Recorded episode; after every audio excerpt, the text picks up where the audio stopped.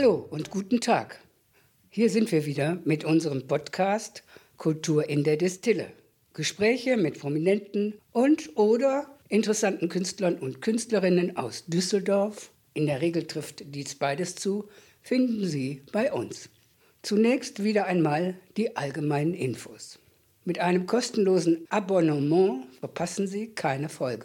Sie finden uns auf den bewährten gängigen Podcast-Portalen und selbstverständlich nicht zuletzt auf der Homepage der Destille Düsseldorf. Dort sehen Sie zudem unser Spendenkonto, mit dem wir die Düsseldorfer Kunstszene in ausgewählten Projekten und Veranstaltungen unterstützen wollen und werden. Unsere E-Mail-Adresse ist podcast.destille.vodafone-mail.de. Darüber können Sie uns gerne Hinweise, Anregungen, zum Beispiel wen hätten Sie gerne als Interviewgast und natürlich auch Kritik zusenden. Mein Name ist Gerda Maybach, Moderatorin des Podcasts und heute spreche ich mit Christian Schröder. Er hat unseren Beitrag beendet mit den Worten Schauen wir mal. Ich glaube ein Lebensmotto dieses Menschen, den meine Tante Imelda, so hieß sie wirklich, als Tausendsasser bezeichnet hätte. Er ist nicht nur Vater und langjährig Alleinerziehender dieser Kategorie, sondern auch Krankenpfleger, Sozialarbeiter und vor allen Dingen als Schlagzeuger auch über Düsseldorf hinaus unterwegs.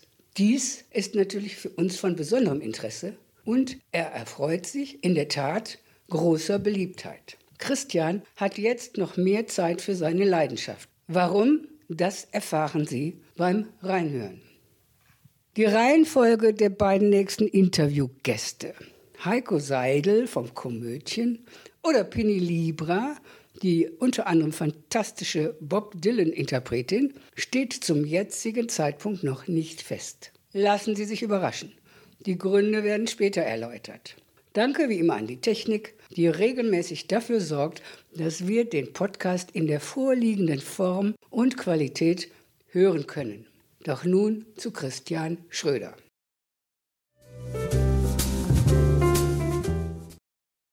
Hallo Christian, willkommen in unserem Podcast. Ich wünsche uns ein anregendes Gespräch angesichts deiner Biografie. Beruflich wie privat sehe ich aber keine Chance auf Langeweile. Musiker, da liegt natürlich unser Schwerpunkt im Grunde nach, aber auch, und das nicht nur nebenbei, Vater, inzwischen Großvater, Krankenpfleger, Sozialarbeiter. Es gibt genug zu bereden.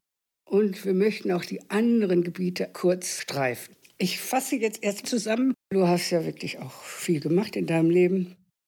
Du bist geboren in Westdeutschland, hast die frühe Kindheit in Ostdeutschland verbracht. 1961, im Alter von vier Jahren, kam es zur Flucht vor dem Mauerbau mit deiner Mutter, wiederum nach Westdeutschland mit anschließend langjähriger Wohn- und Lebenssituation in Düsseldorf. Hintergrund war unter anderem auch die Verfolgung deines Stiefvaters in der DDR, wenn ich das richtig verstanden habe. Hatte dieses Geschehen Auswirkungen auf euer Leben in Westdeutschland, nachdem ihr hier angekommen seid? Das kann ich so, wenn ich darüber reflektiere, nicht so sagen, dass es Auswirkungen hat oder hatte. Oder wenn es in irgendeiner Weise Auswirkungen hatte, dann war das so, dass es im Überlebensmodus war, über den man gar nicht so reflektiert hatte, weil das Leben musste irgendwie weitergehen. Und aus der kindlichen Wahrnehmung ist das ja nochmal so anders als jetzt so distanziert aus der Erwachsenenwahrnehmung. Für mich war das Abenteuer mit vielen Fragezeichen.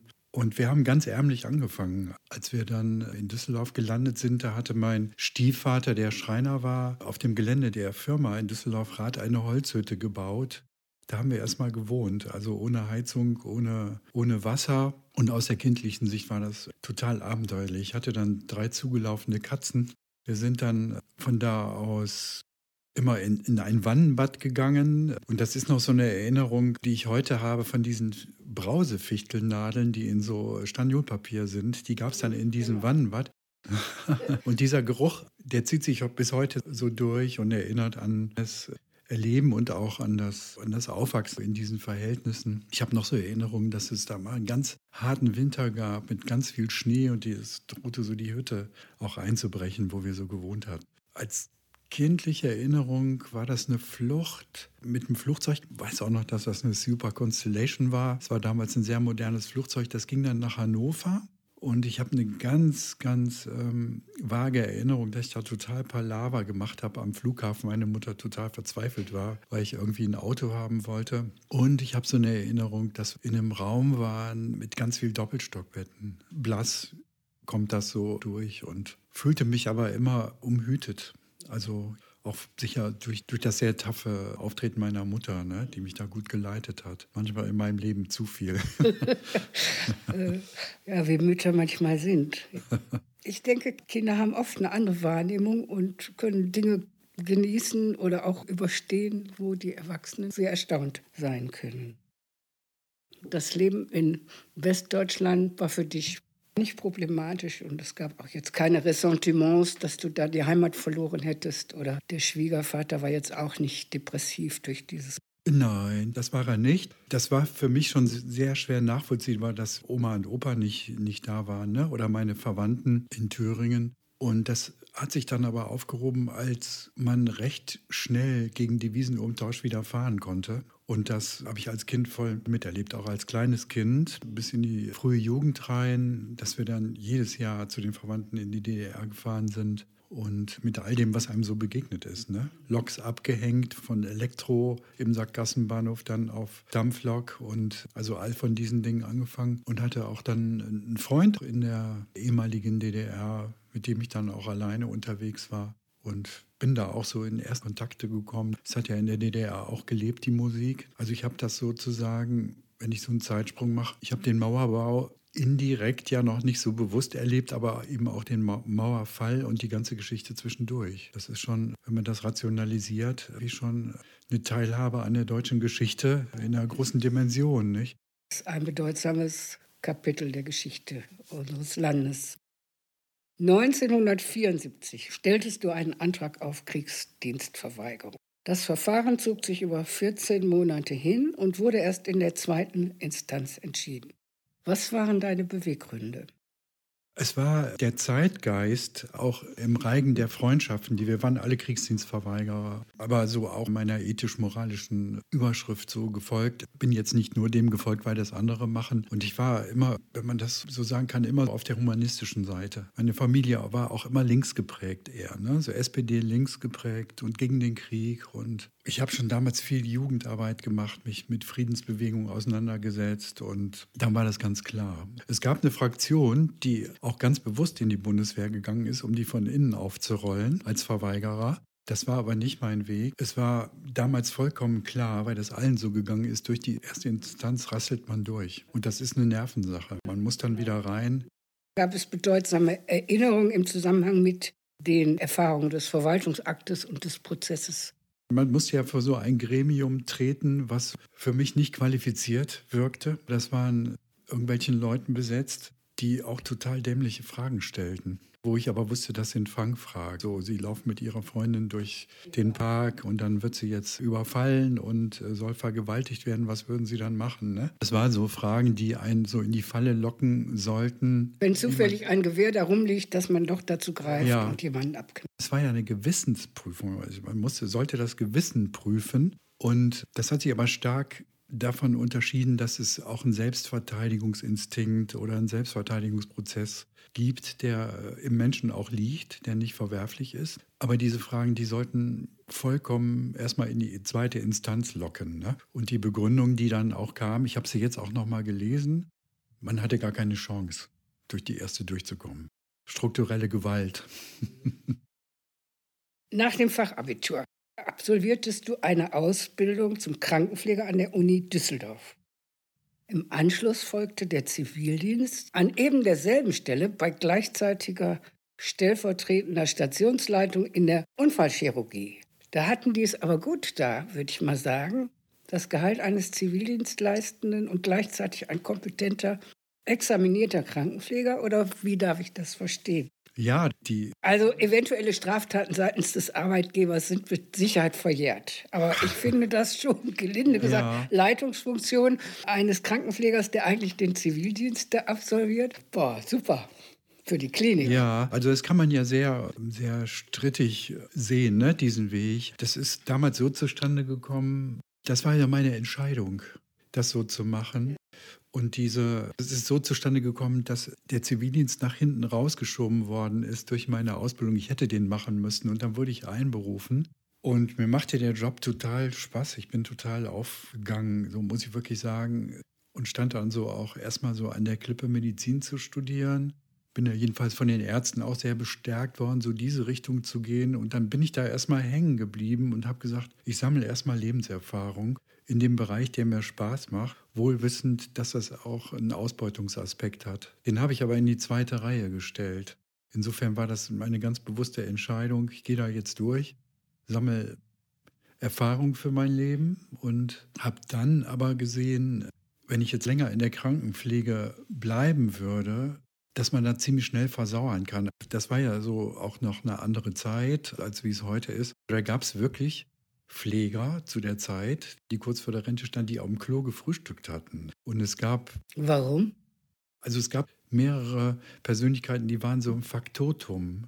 Und dann stand ich vor der Entscheidung, entweder volle Kanne mich in die Medizin zu schmeißen, den Weg weiterzugehen, also Intensivpfleger zu werden oder Kardiotechniker. Ich habe einen Freund, der ist dann Kardiotechniker geworden, mit dem ich gelernt habe zusammen in der Ausbildung. Aber ich habe an mein ursprüngliches Ziel wieder angeknüpft und habe gesagt, wenn ich jetzt den Absprung nicht schaffe, dann schaffe ich ihn auch nicht mehr, weil ich bin eigentlich eine ziemlich treue und steady Seele, wenn ich sowas angefangen habe und, und habe mein ursprüngliches Ziel der Sozialarbeit wieder aufgenommen und dann auch einen Studienplatz bekommen.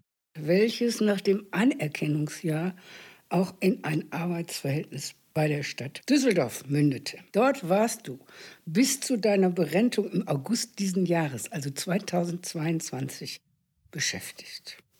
Das sind ja berufliche Biografien, die man heute selten noch sehen wird. Zwei Ausbildungen und zwei Arbeitgeber dem Grunde nach. Lassen wir jetzt mal dieses eine Jahr, wo du verschiedene Jobs gemacht hast zwischen mhm. Schule und Studium, das lassen wir mal außen vor. Das ist ja beim normalen Studentenleben auch der Fall.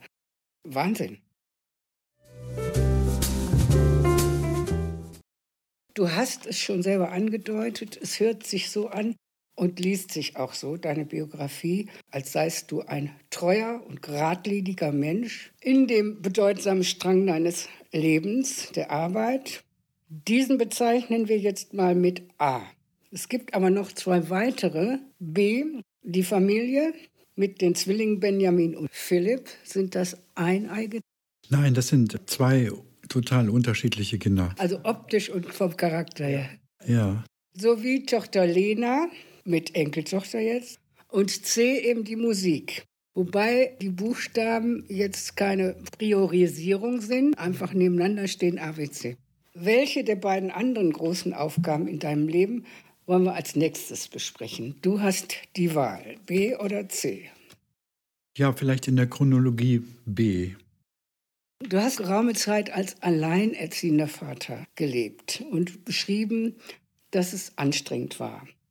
Kann sich natürlich jeder Mensch vorstellen, mit drei kleinen Kindern oder mittel bis klein. Wie hast du das hinbekommen? Das ist eine gute Frage, die ich mir heute stelle und manchmal, wenn ich so zurückdenke, nicht beantworten kann. Wenn ich drauf gucke, denke ich, eigentlich hätte ich zusammenbrechen müssen.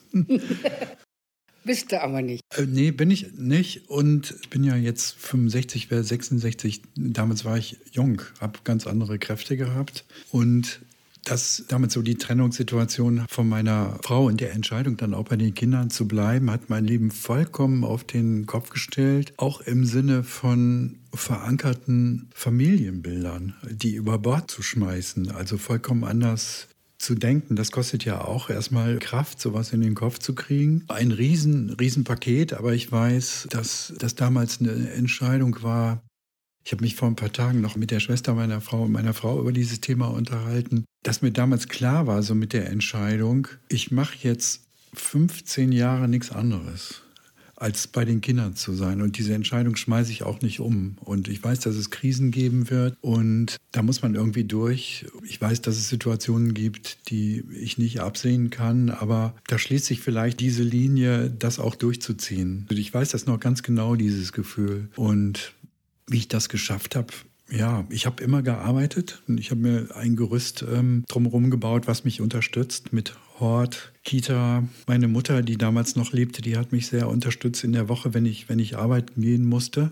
Und wenn ich jetzt einen Schwenk zu dem Buchstaben C mache, hat er eine ganz große Bedeutung, weil die Musik im Grunde genommen mich mein ganzes Leben begleitet hat. Und wenn man so sagt, Dich auch genährt hat, könnte man das so. Genährt, ja. Also die hat bedingungslos mich in guten und schlechten Zeiten immer begleitet und die hat nie gefragt, ist es jetzt gut oder schlecht, die war halt immer da. Und mhm. ich habe auch Musik gemacht während der Zeit. Habe auch Leute kennengelernt, die mich weitergezogen haben. Und ich glaube, dass in dem Lebensfluss, wo ich es gelernt habe, dass man aus Krisen heraus möglicherweise Kräfte entwickeln kann, die man nicht sehen kann, die man nicht abschätzen kann. Und es kann ja sowohl nach hinten als nach vorne losgehen. Ich bin sehr dankbar und auch sehr glücklich darüber sagen zu können, ich habe das Gefühl, das ist bei mir nach vorne losgegangen. Ich habe schon Federn gelassen, habe meine Zähne abgeschliffen durch den Druck, mein Rücken ist nicht in Ordnung, hinterlässt das schon Spuren, aber ich bin dankbar über alles, kann ich heute sagen. Wenn ich einen Strich drunter ziehe und führe so eine Lebensbilanz, kann ich mit Fug und Recht sagen, dass ich überhaupt keine Verbitterung habe über mein Schicksal oder über meine Biografie. Was waren die größten Schwierigkeiten bei dieser Aufgabe des alleinerziehenden Vaters? Die größten Schwierigkeiten war das zu organisieren, ja, und die Stabilität zu halten, auch für die Kinder. Das waren drei Kinder mit drei eigenen Bedürfnissen und ich auch mit meinen Bedürfnissen. Mhm. Ne? Und das auszubalancieren, das war schon so ein Balanceakt. Und am Anfang habe ich noch so diesen Anspruch gehabt, das auch hinzubekommen, im Sinne auch von Gerechtigkeit, auch in der Zwillingsproblematik so gerecht zu sein, bis ich mal so gelernt habe, das gibt es nicht im Leben. Es sind alles verschiedene Persönlichkeiten. Wer hat gesagt, dass das Leben gerecht ist? Ja, genau. Und das ist so eine Erfahrung, die wenn ich es jetzt wieder positiv sehe, mich in andere Perspektiven gebracht hat und mich von Bildern zu verabschieden, in andere Perspektiven zu kommen, die aber auch wieder bereichern sind und sich abgrenzen von Perspektiven, die vielleicht sehr eng sind. Es hat immer auch einen Nutzen irgendwo. Das kann ich heute natürlich sehr locker sagen, aber in der Draufsicht war das schon ein, ein harter Weg. Welche Erkenntnisse oder Erfahrungen kannst du uns heute aus dieser deiner besonderen Lebensaufgabe nennen? Ja, wenn man sich entscheidet, dass es geht, wenn man den Willen hat dass man das auch umsetzen kann. Und ich glaube, was ganz wichtig ist, situativ weiterzudenken. Also wenn man vor einer Situation steht, die eng ist, zu sagen, das ist eine Momentaufnahme. Lass dich nicht von der Momentaufnahme blenden, sondern guck zwei, drei Schritte weiter und halt es möglicherweise aus, ohne zu wissen, was kommt morgen oder übermorgen, aber lass dich vom Leben auch mitnehmen und leiten. Was du heute nicht siehst, ist vielleicht nächste Woche da. Das habe ich auch in der Arbeit gehabt. Manche Dinge sieht man nicht. Da ist man in einer Auswegslosigkeit oder es ist so ein Vakuum, aber es wird sich was man im Moment nicht sehen kann, an anderer Stelle wieder mit einer anderen Perspektive zeigen. Das ist für mich eine ganz wichtige Lebenserkenntnis, wie ich deine Frage so verstehe. Auch auf den Lebensfluss vertrauen, mitgehen, sich aber auch nicht ausliefern, sondern so mit der eigenen Willensbekundung äh, und so in diesem Gemisch nach vorne zu gucken. Gab es in deinem Leben mal die Situation, wo du darüber nachgedacht hast, Berufsmusiker zu werden? Ja, gab es ganz viel. Also das war auch ein richtiger Konflikt für mich, weil ich nicht wusste, ich zäume das mal von der Seite aus, wo liegt so meine Identität. Die Musik hat mich immer begleitet. Meine Freunde waren fast alle professionelle Musiker, auch die bekannten. Und du wirst ja auch häufig so besprochen in der Presse. Und eigentlich wissen, glaube ich, die wenigsten, dass du viele Jahre fleißig als Sozialarbeiter gearbeitet hast. Ja, das war, um nochmal so zurückzuspringen, war das oft für mich ein Konflikt. Waren das nicht die Kinder, die dich in diesem Erwerbsberuf haben bleiben lassen? Nee, das war eher, ich weiß das gar nicht, ich kann die Frage gar nicht so richtig beantworten. Wenn ich so von Willen spreche, und ich habe mich da gerade mit dem Willen aus dem Fenster gelehnt, hätte es auch mein Willen sein, sein können, volle Energie reinzusetzen, jetzt Berufsmusiker zu werden. Mich hat aber auch was abgehalten. Ich habe auch andere Aufgaben in meinem Leben gesehen und die Musik, die war da und die war aber auch sehr wichtig für mich. Mhm. Und das war so ein innerlicher Konflikt, der sich hat auch nie so richtig klären lassen, mit dem ich aber befriedet bin mittlerweile, das muss ich sagen. Aber ich weiß so in der Jugendzeit, da wusste ich nicht so richtig, wo gehöre ich hin. Wenn ich das jetzt mal auf der Psychoseite sehe und mich selbst analysiere, hat das, glaube ich, was damit zu tun mit meinen ganz frühen biografischen Erfahrungen, dass ich nie wusste, wo gehöre ich hin. Das war ein kindliches Gefühl, um mal so als Beispiel zu geben, zwei verschiedene Familiennamen. Ich hatte von meinem leiblichen Vater, den ich nicht kenne, den offiziellen Namen in meiner Geburtsurkunde und in der Schule hieß ich offiziell wie mein Stiefvater, was ja gar nicht geht. Das hatte sich aber so eingeschlichen. Es ist nicht per Urkunde geändert worden. Nein, ist nicht per Urkunde. Es war aber so, meine Mutter hat das auch nie korrigiert, ja. Und das ist ja, um da so einen Schluss oder eine Schlüssigkeit hinzukriegen, wo gehörst du so hin, glaube ich, hat es was damit zu tun, diese Identitätskrise, in der man auch als Kind, wo es ja eine gewisse Sprachlosigkeit gibt, in der man auch ausgeliefert ist. Heißt du jetzt Schröder nach deinem Stiefvater oder deinem Vater? Ich heiße Schröder nach meinem leiblichen Vater. Aber ich habe zu einer richtigen Identität mit meinem Namen gefunden. Heute, auch in meinem Alter und jetzt auch schon längere Zeit her, bin ich Christian Schröder. Also da fühle ich mich gut mit mir. Und es gibt eine Überschrift in meinem Leben. Irgendwie habe ich mich auch selbst zurechtgestrickt. Alleine. Mhm.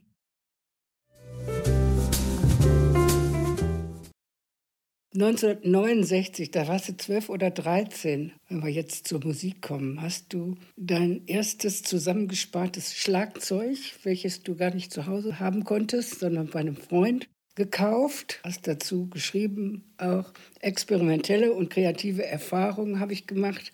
Davon wüsste ich gerne mehr.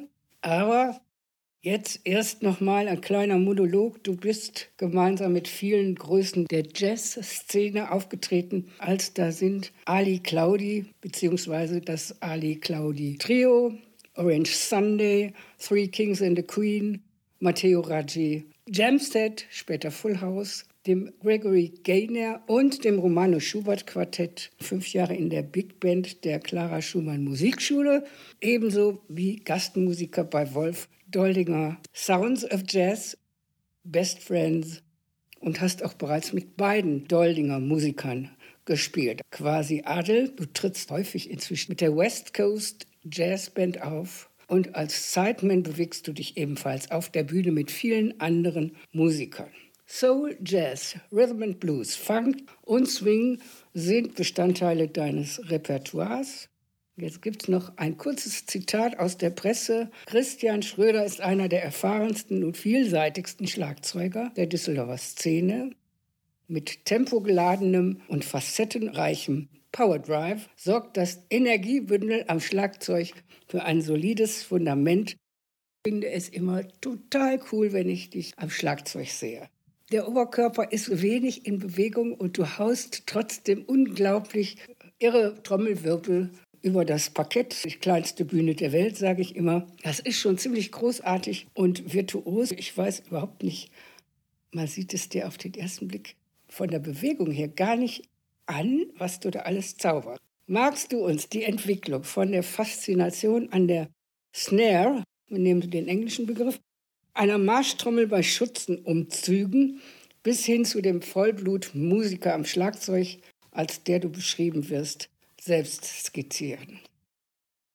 Ja, angefangen hatte, das, wie du gesagt hast, dass ich immer eine Faszination hatte. Dann hatte ich das erste Schlagzeug, das weiß ich auch noch, als ein Premier. Das war ausgelöst durch die Beobachtung bei einem Schlagzeuger. Ich wohnte damals in Gerresheim, den ich super gut fand, der früher auch in der Jazzgruppe Yes gespielt hatte in England. Der hatte ein Premier, dann wollte ich auch unbedingt ein Premier. Und so ging das dann halt immer weiter. Mein zweites Schlagzeug war dann doch recht frühzeitig ein Gerätsch, weil ich so einen bestimmten Sound im Ohr hatte. Alle spielten damals Gerätsch Scratch. Das war so das ultimative Jazz-Schlagzeug. Und so ging das dann immer weiter. Also ich hatte viele Vorbilder. Ich war in der Musikschule und hatte so ein bestimmtes Ideal im Kopf, dieses Swing Pattern, ne, was auf dem Becken abläuft, die Viertel, dann die punktierte Achtel und dann die Sechzehntel. Und das klang bei jedem anders und das fand ich so faszinierend und so ausdrucksstark, dass ich dachte, das, da will ich auch mal hin. Und dann habe ich angefangen, viel zu üben, ganz, ganz viel gehört. Ich hatte damals Freunde, wir haben uns dann immer schon an die ECM, das ist so ein Label, Jazz, dran gehangen. Immer wenn es die neuesten Platten kamen, sind wir nach Köln gefahren, nach Saturn. Da bekam man sofort die Scheiben, immer wenn man ein bisschen Geld in der Tasche hatten, sind wir dahin. Und so hat sich das allmählich aufgebaut. Dann bin ich in Gruppen gekommen und ich muss dazu sagen, dass das immer auf mich zugekommen ist. Ich bin nie losgegangen, habe gesagt, ich will jetzt mal mit dir oder darf ich mal, sondern das ist immer auf mich zugekommen.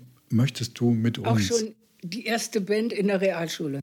Ja, das ist so mehr aus der Schulzeit entstanden, wo wir angefangen hatten, Musik zu machen. Und da haben wir auch so ein bisschen gekämpft. Ich hatte dann einen Freund, der war Gitarrist. Und dann wollten wir in diese Straight Ahead Jazz-Ecke weitergehen und hatten uns erfahrene Musiker gesucht. Dann waren wir aber zu schlecht für die. Und so ging das dann immer weiter, sind dann auf die Schnauze gefallen, sind aber wieder aufgestiegen. Wo das richtig anfing mit der Spielerei, ich war dann viel im Downtown, wo die ganzen Musiker waren. Und dann hatte mich Ali Claudia angesprochen, ob ich mal mitspielen würde. Er ist auf mich aufmerksam geworden und der hatte damals unglaublich viel gespielt und hatte immer saugute Musiker dabei. Der war ja auch europaweit unterwegs. Ja, und dachte, wenn er dich jetzt fragt, dann kann es ja jetzt nicht ganz so schlecht sein. Und, und so bin ich da irgendwie reingerutscht und der ist dann auch Ziehvater geworden, weil ich spiele wirklich seitdem durchgängig mit ihm zusammen und habe da auch viel gelernt, weil der hat nie gefragt, ob ich was kann oder nicht kann. Das war einfach so, dass man auch einen Chorus spielt über acht Takte, 16 Takte, 32 Takte. Das war so vorausgesetzt, also wirklich so reingeschmissen und da habe ich viel, viel gelernt auch über die Form von Stücken zu spielen, darüber zu denken, wie gestaltest du das jetzt so vom A in den B-Teil oder in die Bridge halt zu spielen spielen. Dann habe ich Jazzkurse gemacht, in der Big Band gespielt, Notenlesen nochmal gelernt, nach Arrangement zu spielen, was sich meistens so an der ersten Trompete orientiert. Das ist auch nochmal eine Riesenerfahrung, Schlagzeuger in der Big Band zu sein. Und so kam halt eins nach dem anderen. Und ich hatte immer das Glück, auf gute Leute zu treffen, auf sehr gute Leute, die einen dann natürlich auch mitziehen. Und immer so in dem Respekt, in der Demut vor der Musik und zu gucken, nicht ich kann jetzt alles, ich bin jetzt hier, sondern zu gucken, wie gehst du da auch mit dem Fluss? Wo sind deine Grenzen? Wo sind aber auch die Stärken? Und so über dem Weg des Dranbleibens, Ausprobieren, der Selbst ist ja auch eine Selbsterfahrung permanent, eine Selbstauseinandersetzung, bewege ich mich eigentlich so in diesem Fluss bis heute immer noch neugierig. Ich fühle mich manchmal so, als hätte ich gerade erst angefangen und alles andere als fertig. Ich glaube, alles andere wäre auch der Tod einer Kreativität. Und ich freue mich natürlich darüber, dass das so ist. Auch das empfinde ich als Geschenk, wenn Leute fragen, kannst du mitspielen oder die freuen sich darüber. Manchmal begegnet mir das, dass Leute in der Stadt treffe, ne? die sagen, es war gestern ein tolles Konzert im Maxhaus, hat mir gut gefallen. Und so gerät man dann plötzlich auch in die Öffentlichkeit, ohne dass man sich das aussucht. Ich mag das eigentlich nicht so gerne. Du spielst ja auch nicht nur in Düsseldorf. Es gibt ja noch andere Städte, wo du unterwegs bist. Wir hatten im Sommer ja Schwierigkeiten, einen Termin zu finden, weil du permanent auf Veranstaltungen warst. Du bist schon ganz gut unterwegs. Wie hast du das alles so neben dem Job geschafft? Kinder sind ja jetzt schon einige Zeit aus dem Haus. Das habe ich geschafft, indem, also Musik gibt generell viel Lebenskraft, ja, auch für den Job, sonst hätte ich den vielleicht gar nicht so 37 Jahre machen können. Auch da erfüllt die Musik, glaube ich, so ein Stück so eine Funktion, Lebenskrisen zu überwinden. Das ist halt für mich eine ganz große Bedeutung. Deshalb hat Musik auch für mich so eine Tiefe. Also wenn ich jetzt mal gerade so einen Schwenk noch mal reinmache, du hattest das vorhin angedeutet, du sitzt so, ohne dass man was merkt, aber unten rattert es irgendwie und viele sagen so, du siehst manchmal ganz unbeteiligt aus, oben fast gelangweilt. Manche sagen das, meinen jetzt aber nicht so negativ, sondern interessiert, warum ist das so? Und das hat eher was damit zu tun, dass ich mich beim Spielen total intensiv mit der Musik auseinandersetze und darüber nachdenke, wo spielst du jetzt hin? Das ist auch mein Eindruck, dass du hochkonzentriert bist, aber nicht bedacht auf deine Wirkung nach außen, sondern du bist völlig konzentriert auf die Musik. Und da benötigst du deine ganze Kraft. Das ist mein Eindruck. Ja, manchmal ist das so, um dir mal so einen Eindruck zu geben, ist mir das Bandgefüge und der Sound, der produziert wird, und meine Verantwortung für die Time oder auch die Band zu steuern. Als Schlagzeuger hat man sehr viel Einfluss, Dynamik zu gestalten oder darauf hinzuspielen, Brücken zu bauen und, und, und, und, und. Und manchmal ist das so, wenn es so nach außen wirkt, dann beam ich mich selber raus und gucke das Ganze von oben an. Wie ist der Gesamtsound? Ich gucke mich auch an und gucke die Band an, wie eine Außenbetrachtung. Und deshalb wirkt das manchmal vielleicht abwesend, aber das ist ganz nah an der Sache dran. Ja, das glaube ich. Dir sind nicht die Zuschauer so wichtig, sondern die Musik. Ich gucke schon, es ist ja eine Sprache, die man transportiert. Und das ist ja nicht selbstgefällig. Musik hat immer einen Unterhaltungswert. Das darf man nie verkennen. Man spielt nicht für sich selbst, sondern man spielt auch für die Leute und transportiert eine Sprache. Und im günstigsten Fall wird die Sprache verstanden. Und das ist schon so, dass ich immer gucke, ruft da jemand mit? So, und wenn ich das nicht wahrnehme und da ist so ein Vakuum, dann stimmt irgendwie was nicht. Das ist immer dieser Response, welche Sprache transportiert man jetzt und wird sie verstanden? Und überträgt man auch oder transportiert auch den Unterhaltungswert? Man ist ja nicht in einem Vakuum, wo man selbstgefällig für sich spielt und alles andere ist egal. Das, das wäre ein falsches Verständnis von Musik. Die Truppe, die da zum Beispiel ja. in der Distille spielt, da ist ja jeder Einzelne sehr fasziniert anzugucken, ja. wie er spielt. Das muss man einfach so sagen. Auch die Gäste in der Regel ganz fantastische Mitspieler. Aber es ist nicht so aufmerksamkeitsheischend, ja. wie du guckst, sondern ich finde wirklich sehr konzentriert und auf die Sache bezogen, auf die Musik bezogen. Ich habe so ausgeholt, um zu sagen, dass das mein Selbstverständnis ist.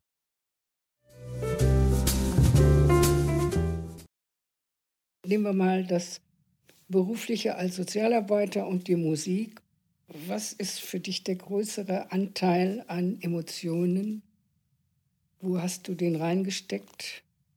Oder kannst du das überhaupt nicht gewichten? Also wenn ich das unter die Überschrift Leidenschaft, was ist meine eigentliche Leidenschaft, dann ist das die Musik. Das muss ich wirklich sagen. Und auf der anderen Seite ist das aber also auch so in dem Job, jetzt in der Sozialarbeit so gewesen, dass mir das total immer wichtig war, den Schlüssel zu den Familien zu finden und zu gucken, was kann ich dafür tun, einen bestimmten Weg zu gehen, wie kann ich auch Krisen begleiten. Wo geht es auch darum, so drüber zu denken, über die Krise hinweg schon ein Stück immer weiter zu denken. Das ist so ähnlich in der Musik auch. Von daher schließe ich das so ein bisschen. Also wenn ich jetzt so im A-Teil spiele und das läuft so auf die Bridge zu, dann denke ich aber schon im zweiten A-Teil, wie komme ich so zu der Bridge hin, ja. Also ich denke schon zwei Schritte irgendwie weiter. Und habe ich das immer so betrachtet, auch in meiner Arbeit. Wo will ich so hin? In den Gesprächen mit den Familien und wo könnte so das Ziel sein? Und ich finde so die Arbeit mit den Familien und den Andock irgendwie so zu finden, neben dem Methodenbaukasten, den man so hat, ist das immer ein bisschen auch eine Kunst. Und da vermischt sich das plötzlich so an der Stelle. Ich habe mein Geld verdient mit der Arbeit und ich habe die auch, glaube ich, sehr intensiv gemacht. Manchmal vielleicht ein bisschen zu intensiv. Da hat sie mich auch echt manchmal ausgepowert. Ich musste schwere Entscheidungen treffen in der Arbeit. Viel mit Gerichten zusammenarbeiten und man entscheidet auch über Lebenswege. Das ist eine große Macht im Grunde genommen und Verantwortung, die man auch als Sozialarbeiter hat, weil man was lostritt und viel Verantwortung und das ist so eine Schnittstelle im Grunde genommen so zwischen der Musik und der Arbeit. Und manchmal weiß ich nicht. Also es korrespondiert eher so beides, die Arbeit und auch die Musik. Bei beiden Sachen hast du ein Herz gebraucht. Ja, absolut. Das glaube ich. Und dann noch eins für die Kinder. Du hast ein riesengroßes Herz demzufolge. Ja.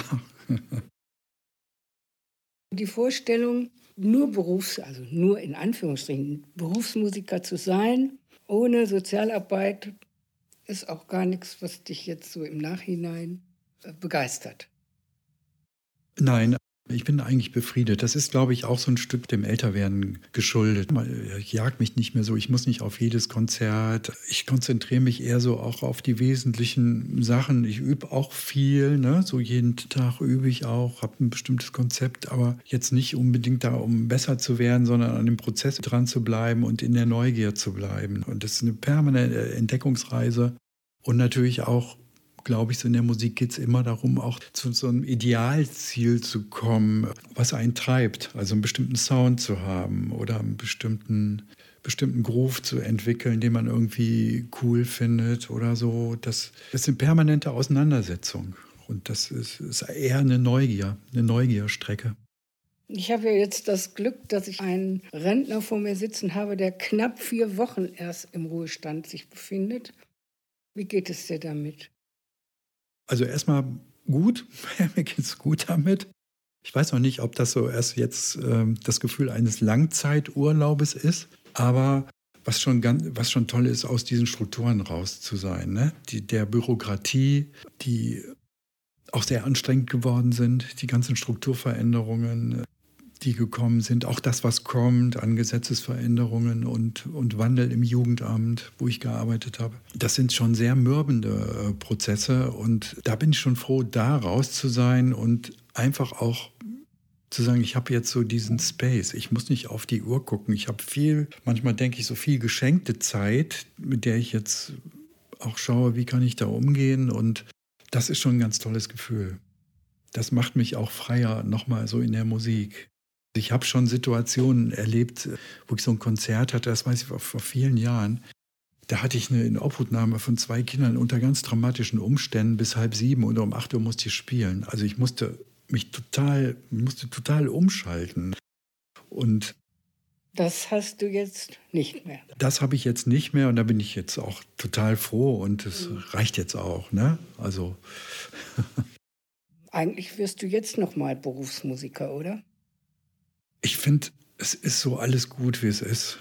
Ich bin neugierig auf das, was kommt und auch auf die Konzerte. Die sind ja auch teilweise herausfordernd, wo ich mich auch schon vorbereite darauf und mich auseinandersetze und gucke und Stücke vielleicht auch nicht kenne, die mir fremd sind. Für mich ist das immer ganz wichtig, an der Melodie orientiert zu sein. Die muss ich kennen und dann das andere drumherum zu entwerfen. Das ist für mich total wichtig. Das ist äh, ein interaktives Geschehen, wo man nie vorher weiß, spielt jemand noch einen Chorus, teilt man sich einen Chorus.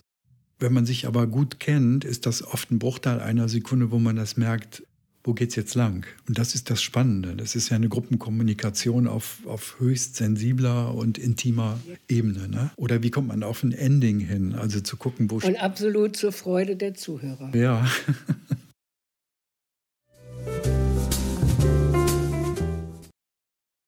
Du hast vorhin schon gesagt, Ali Claudi hat einen großen Einfluss auf dich gehabt. Du warst sein Ziehsohn. Habe ich das richtig verstanden? Ja, könnte man sagen, weil er hat mich wirklich so mitgenommen, auch ist mir auch treu geblieben, muss man sagen. Und jetzt sind da über 40 Jahre draufgegangen und er hat mir das immer zugemutet und nie gefragt, so wie ich das gesagt hatte am Anfang, glaube ich, ob ich was kann oder nicht kann und einen Chorus spielen und er hat erwartet, dass du dir das beibringst. Kann man das so formulieren? Er hat erwartet, dass ich das kann, irgendwie. das ist aber eine schöne Herausforderung. Ja. Also wenn er dich inspiriert hat, so verstehe ich das, gibt es noch andere, die dich sehr inspiriert haben? Oder kann man sagen, im Jazz muss man sich immer gegenseitig und vor allem sich selbst motivieren und inspirieren? Also mich hat immer sehr beeindruckt Schlagzeuge, die swingen können. Das ist ein bisschen schwer so mit Worten zu erklären. Aber ich kriege manchmal einen Hype. Jetzt bin ich ja auch selber Trommler. Wenn ich nach vier Takten höre, um was es da geht, ja, das kann dann sofort in die Tiefe gehen. Es gibt aber auch, da höre ich so ein ganzes Konzert, das berührt mich nicht. Mhm. Aber ich merke dann oft, wow, das entscheidet sich das ganz schnell. Ne? Das wird was. Ja, oder das, das geht tief rein. Das geht manchmal wirklich, entscheidet sich innerhalb von vier Takten, ne, um das mal so extrem zu sagen. Und das hat eine ganz hohe Inspiration. Und da ist mir viel begegnet, so auf der Strecke, was mich sehr inspiriert hat, auch nach wie vor inspiriert und, und mich auch fasziniert. Und auch wenn ich so in die Vergangenheit, also was die alten Musiker so um die 60er Jahre, 50er Jahre so konnten, Kenny Clark zum Beispiel, das ist, wenn man sich damit auseinandersetzt, das ist jenseits von Gut und Böse. Mhm. Und wenn man so auf die Wurzeln zurückguckt, das ist, wo sich vieles heute drauf aufbaut. Es ist ja ein anderer Zeitgeist als heute, das muss man auch sagen, aber sowohl das handwerkliche Können auch und diese Auffassung, diese Technik, die die Alten hatten, mit diesen Möglichkeiten, die die gar nicht hatten, wie wir sie heute haben. Man kann sich alles auf YouTube reinziehen, jedes Tutorium, aber die sind mit dem, ja, meine Frau, die sagte immer, dem kann ich auch viel abgewinnen, so aus Mangel entsteht auch Wachstum. Ja, du musst ja irgendeinen Weg finden, um aus dem Mangel herauszukommen. Und dazu gehört mit Sicherheit auch Kreativität und viel guter Wille, es zu schaffen. Das auf jeden Fall. Und alleine sich darauf ausruhen, jetzt irgendwie ein Talent oder so, das reicht nicht. Man muss dafür arbeiten. Talent alleine reicht nicht. Ich habe jetzt hier noch einige Stichwörter, die ich mal in den Raum werfe und würde mich freuen, du würdest etwas dazu sagen. Versuchen wir. Gründungsmitglied der Jazzschmiede. Ja, da habe ich die ganzen Anfänge miterlebt. Peter Weiß natürlich als Motor und damals war ich sehr stark befreundet mit Ralf Butcher, der nicht mehr lebt. Habe den ganzen Aufbau der Jazz-Schmiede praktisch miterlebt und war dann auch am Anfang mit Mitglied, eher passives Mitglied, muss man sagen. Und von daher habe ich die ganzen Anfänge, bis die ersten Konzerte stattfanden, dann auch miterlebt. Dr. Jazz war weg hier in Düsseldorf und eigentlich wusste man jetzt nicht so genau, wohin, außer in die Destille. Genau. Mit John Marshall seiner Zeit ja. und so weiter. Jazz Rally hast du mit diversen Bands besucht und gestaltet.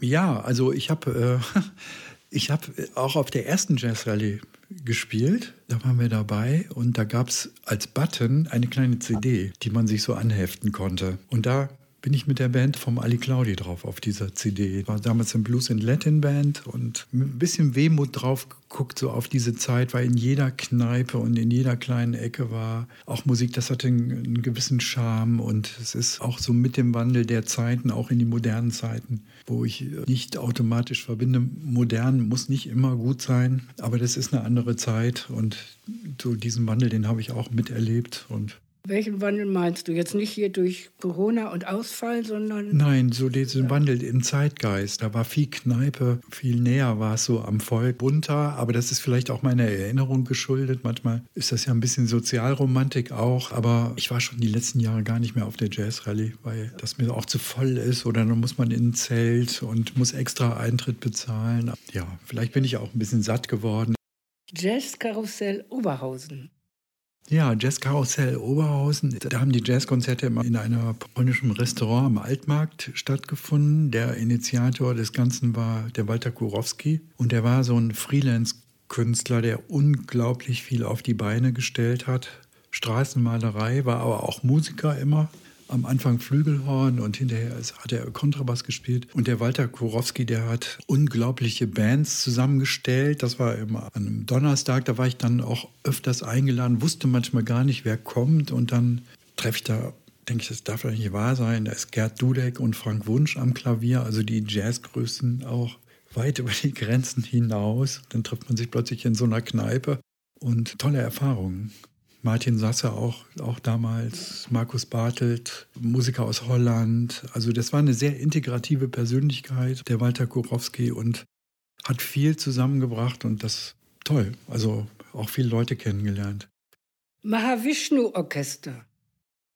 Ja, Mahavishnu Orchester, ich weiß jetzt gar nicht mehr genau das Jahr. Ich habe so ein schlechtes Zeitgedächtnis, als die rauskam, war das eine Musik, die es vorher so nicht gab. Sowohl von der Instrumentierung, Violine, dann dieses wahnsinnige Gitarrenspiel von John McLaughlin, auch in diesen Odd Time, also in diesen ungeraden Metren und dann diesen Sound, den die Band hatte, auch Billy Cobham Schlagzeuger, der ja auch frühzeitig so aus der Jazz-Ecke kam, aber immer einen ganz eigenen Stil hatte, faszinierend. Hatte ich vorher noch nie so gehört in der Musik und dann kam so eine Platte raus, Inner Mountain Flame und die spielten dann auch im Schumannsaal. Das war ein großartiges Naturereignis. Ja, das war wirklich so, also für mich gab es sowas nicht. Ich hatte sowas vorher nicht gehört. Jan Gawarek und Chet Baker.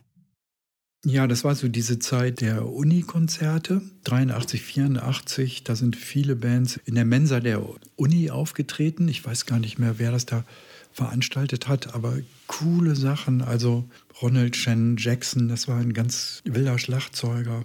Jan Gaberak habe ich da gesehen, mit einem tollen Schlagzeuger, Mirbalde Pasqua, danach nie wieder gehört. Eberhard Weber auch noch. Und Chad Baker, da habe ich so ein spirituelles Erlebnis gehabt mit Chad Baker. Der war ja schon sehr krank und hatte ja auch aufgrund seiner brüchigen Biografie und Krankheits- und Drogengeschichte sehr, sehr viel im Gepäck. Auf jeden Fall fing das Konzert nicht an. Und dann hieß es in der Durchsage der Chet Becker, der wird noch in der Uniklinik behandelt. Und ich glaube, eine halbe Stunde hatte das gedauert und der Bassist Jean-Louis Rassung-Voss und Philipp Katharin Gitarre, die waren dann schon auf der Bühne und dann kam Chad Baker und ich war erschüttert, wie der aussah. Vollkommen runtergekommen, barfuß in Sandalen, hageres Gesicht, ganz fettige Haare, also vollkommen runtergekommen. Da hätte man so gesagt, das ist jemand von der Straße, der kommt mit seiner Trompete in der Hand. Und ich dachte, oh, was, was gibt das jetzt? Ne? Und dann hat er angefangen zu spielen in diesen klaren Linien, wie man das von Chet Baker kennt, also mit einer total sicheren Intonation. Und das, was, was aus der Trompete rauskam, was er transportiert hat, passte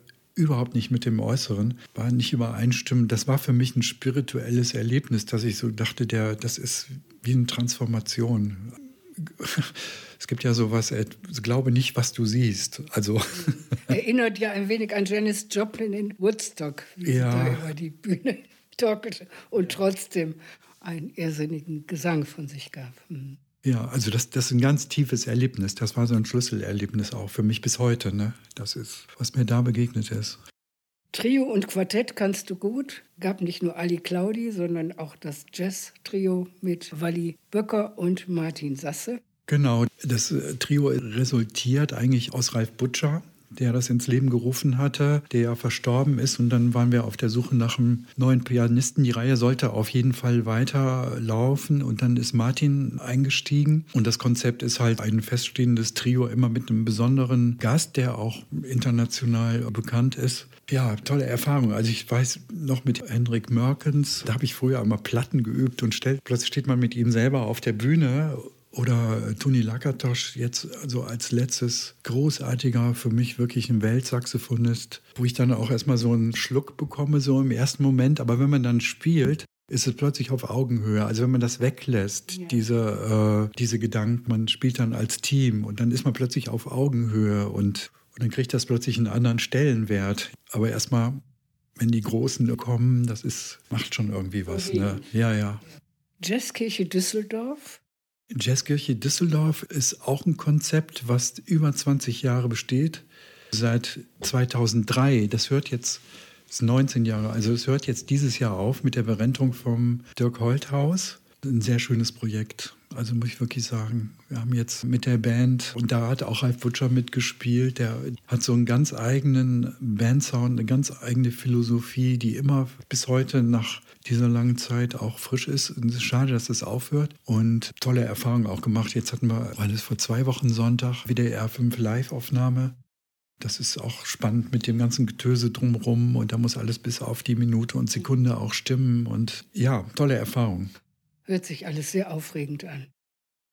Ja, kommen wir zum letzten Stichwort. Jazzband mit Uli Hanke, Rainer Stemmermann und Jochen Fitz.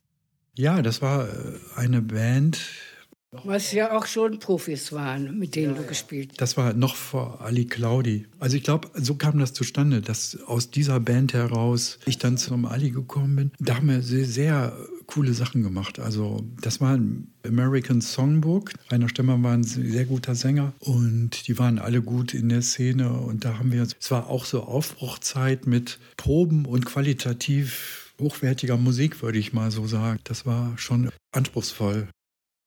Hast du eine Verbindung zu Iserlohn? Iserlohn, ja, da kenne ich den Werner Geck und da haben wir ähm, auch Konzerte gemacht im Stadttheater. Im letzten Jahr war Preisverleihung von Kriminalromanschriftstellerin, da haben wir das Begleitprogramm gemacht. Und also was für mich eine ganz tolle Erfahrung auch war, wenn ich das noch erzählen darf, wenn die Zeit reicht. Ich hatte zweimal, das ist ganz viele Jahre her, mit einem Jazzquartett und Philharmonieorchester. Einmal in Bielefeld und in Aachen. In Bielefeld zweimal gespielt. Und das war auch eine tolle Erfahrung. Also Jazzband und Philharmonieorchester mit Dirigent und zu gucken, wie ist so eine Jazzband mit 40 Orchestermusikern, die einen anderen Flow haben. Wie kommt das zusammen? Dieses triolische Feeling, was in der Jazzmusik ist, mit dem Achtelfeeling so der klassischen Musik. Das war auch eine, eine Riesenerfahrung.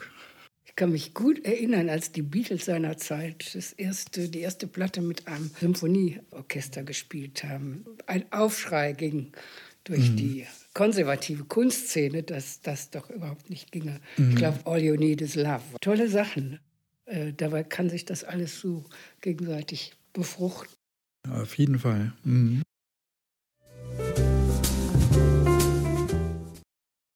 Du hast wahrscheinlich keine großen Einschränkungen durch Corona gehabt, da du ja einen Hauptberuf hast. Wie hast du das bei den Kollegen erlebt? Oder als kurze Essenz, wie waren diese bisherigen zwei oder zweieinhalb Jahre für dich?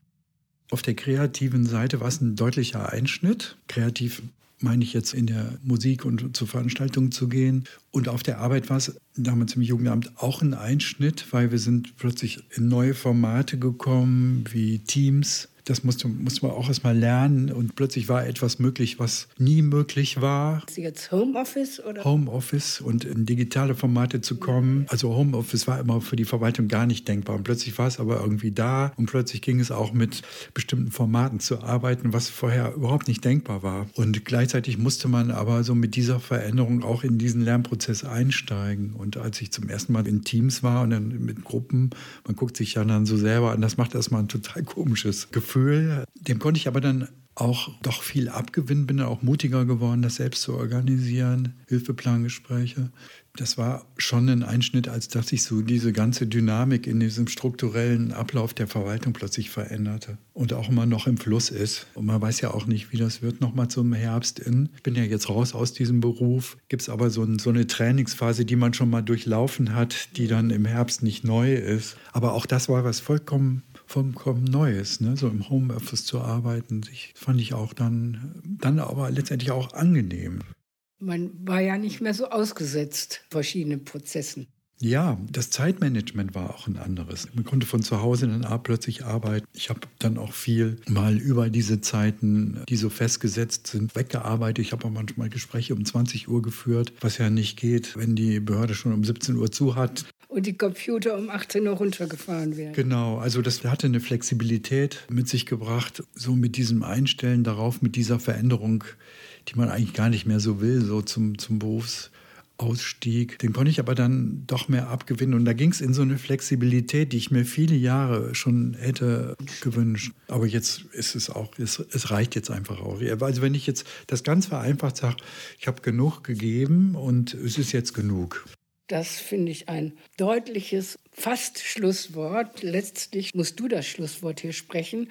Haben wir jetzt vereinbart, dass immer der Gast auch das Ende einläutet. Ich bedanke mich ganz herzlich für das Gespräch, Christian.